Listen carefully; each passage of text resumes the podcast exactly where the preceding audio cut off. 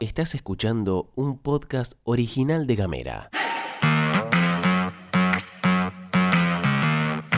Hoy es martes 12 de abril, el COVID retrocedió una bocha, el cannabis va a poder ser recetado para cualquier patología, repudian publicación negacionista de una supervisora docente y llega el encapotado al living de tu casa. Bienvenidas, bienvenidos y bienvenides. Información Editorial. y buena onda. Las noticias en 10 minutos.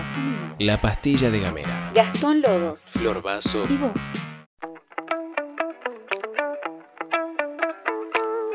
El médico infectólogo Martín Hochman brindó una entrevista a Telam en la que reveló que la letalidad medida del coronavirus, personas fallecidas sobre casos notificados, pasó de ser cercana al 3% en 2020 a 0,3% en 2022 en Argentina. En la entrevista que nos llega a través de Crítica Sur, Hoffman explicó que esto se debe en primer lugar a las vacunas, algo que vimos en la ola por Omicron en enero pasado, donde hubo una gran cantidad de casos, pero mucho menos muertes que en mayo y junio de 2021. Por otro lado, el médico que integra la Sociedad Argentina de Infectología afirmó que otro factor puede ser la inmunidad natural, que se va adquiriendo producto de los contagios previos. Respecto a esto, Hoffman explicó que en este caso no está clara la magnitud de la inmunidad de rebaño, sobre todo en el contexto de las diferentes variantes, pero que seguro alguna influencia tiene. Un dato que le da sustento a lo que te estamos contando es que ayer el Sistema Nacional de Vigilancia en Salud informó un solo fallecido por coronavirus en todo el país, la cifra más baja desde que empezó este baile en marzo del 2020. En lo que respecta a Tierra del Fuego, según el último parte difundido por el Ministerio de Salud, se registraron siete nuevos casos en Ushuaia y ninguno en Tolwyn ni Río Grande. Tampoco hay ningún paciente internado en toda la provincia.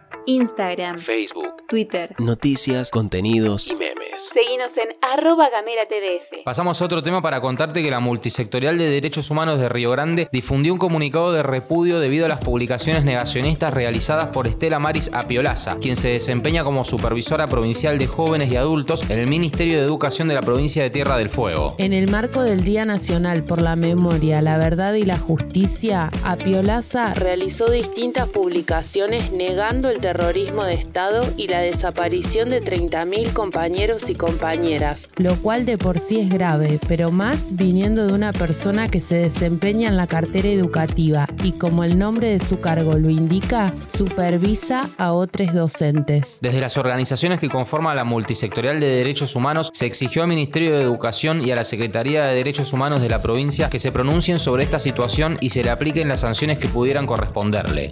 Por resolución, el Ministerio de Salud de la Nación creó la categoría de productos vegetales a base de cannabis para el uso y aplicación en medicina humana. Esto implica que se define una regulación propia para este tipo de productos, diferenciándolos de las especialidades medicinales y los medicamentos herbarios. Según se informó, el hecho de que los productos vegetales a base de cannabis tengan regulación medicinal propia permitirá no solo ampliar su uso en diferentes patologías, sino que asegurará la certificación de los procesos en cuanto a las buenas prácticas de cultivo y elaboración requeridas por las agencias regulatorias nacionales e internacionales. A partir de ahora, los productos deberán ser indicados por una médica o médico prescriptor, quien hará el control correspondiente con la seguridad de calidad del producto indicado, es decir, lo que sucede o debería suceder con cualquier otro medicamento. Los productos medicinales a base de cannabis se conseguirán a través de farmacias bajo receta simple,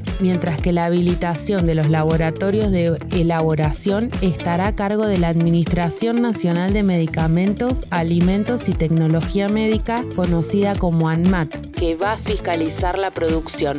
Ayer a la madrugada nació Francisco, el hijo del presidente Alberto Fernández y Fabiola Yáñez, el Presidential Baby. Si bien habían anunciado que tomaría su licencia de paternidad del presidente, distintos medios informaron que el primer mandatario decidió no hacerlo. Y aprovechando este nacimiento, te contamos que según datos de la Organización Internacional del Trabajo, Argentina es uno de los países latinoamericanos más retrasados en regímenes de licencias parentales. Esto se debe a que la ley de contrato de trabajo estipula que en caso de nacimiento por hijo, la licencia conocida como por paternidad es de dos días corridos, mientras que las personas embarazadas pueden acceder a una licencia de 90 días por maternidad. Recordemos que el primero de marzo, en el inicio de las sesiones legislativas, Fernández anunció que enviaría al Congreso un proyecto de ley para crear un régimen de licencias parentales igualitarias y también para ampliar los días no laborables por maternidad, paternidad y adopción, incluyendo trabajadoras y trabajadores monotributistas y autónomos. Y eso todavía no ocurrió. Actualmente, la realidad para la mayoría de los laburantes es que la licencia por paternidad no alcanza ni para abrir la cuna o ir a la farmacia a comprar óleo calcario y solo la reciben el 49% de los trabajadores. Sin dudas, resulta urgente pensar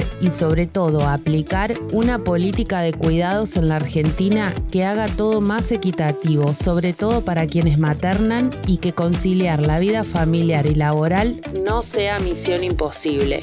A través de un posteo en sus redes sociales, la plataforma de streaming HBO Max anunció que el lunes 18 de abril se estrenará The Batman, la última película del popular superhéroe de DC producida por Warner. De esta forma, la peli que dura 3 horas y no pasó desapercibida llega a la aplicación 45 días después de su primera exhibición en salas. Presentada como una reinvención del universo de este superhéroe por parte de Warner, la película costó 100 millones de dólares y recaudó más de 735 millones de dólares en todo el mundo. Esto es la segunda película más taquillera desde que empezó la pandemia, por detrás de Spider-Man. Gamera es un medio multiplataforma pensado para vos. Mandanos un mensaje de WhatsApp. Al 549-2901-502990. Recibí nuestros contenidos en tu celular. Y hablemos distinto. Te agradecemos por habernos acompañado hasta acá. Gracias por haber escuchado la pastilla de Gamera. Que tengas un excelente martes. Es semana corta, con lo cual hoy es como una especie de jueves. Sería algo así como fuertes, para mí al menos. Este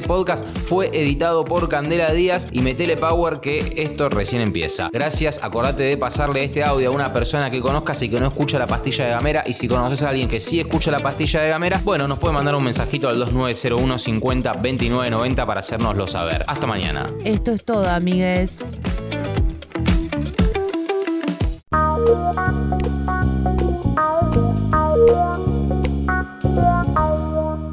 Estás escuchando un podcast original de Gamera.